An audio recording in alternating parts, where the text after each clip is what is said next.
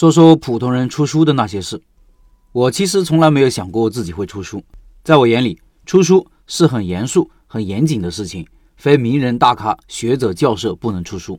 但实际上，大约在我写公众号的第二年，就陆陆续续有过好几个出版社找到我说出书。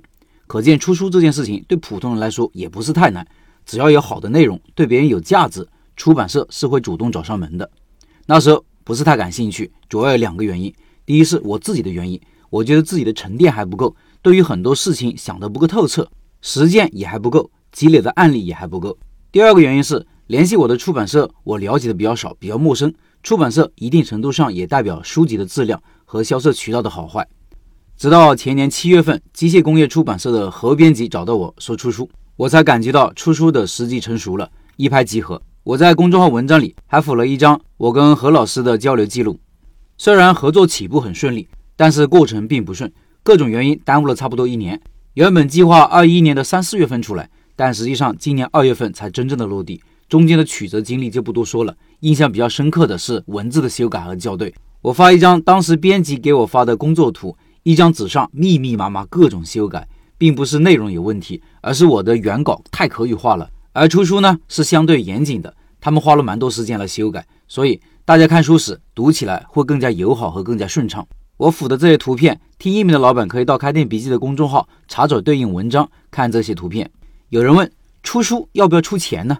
我不知道有没有出钱出书这个操作啊，反正我是没有出钱的。而且我感觉出钱来出书是不是有点颠倒是非了？因为出版社应该要为优质内容买单呀，出版社给钱给作者才对吧？记得以前的作者在写书之前都会收到出版社的稿费，作者才动笔。不过现在的出版社基本都是通过版税的方式给作者酬劳，实际上就提成制，卖多少提多少。据我了解，一般都是百分之八的版税。比如一本书卖四十块，给作者的提成就是三块二。那现在出一本书能卖多少呢？编辑说能卖一万本就很不错了。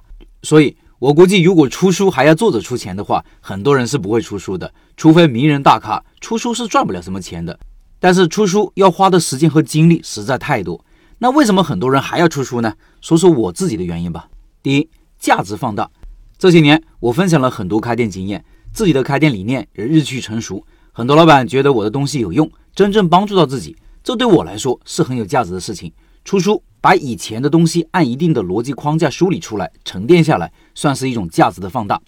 第二，节约时间。